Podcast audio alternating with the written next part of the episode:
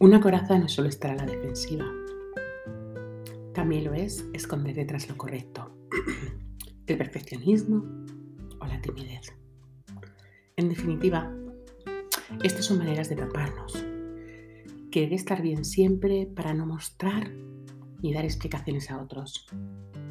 Quedarnos detrás para no destacar. El primer paso para cambiar es querer hacerlo. Empezar a cuestionarte cómo estás actuando y si vas en la dirección que tú deseas. El momento siempre lo eliges tú.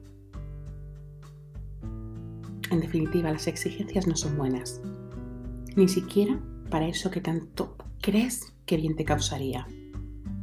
Si algo se convierte en una orden y en definitiva en una manera de reprocharte cuando no lo haces, ya deja de ser bueno. Recuerda, no te fuerces. El momento llegará. Os quiero nadadores.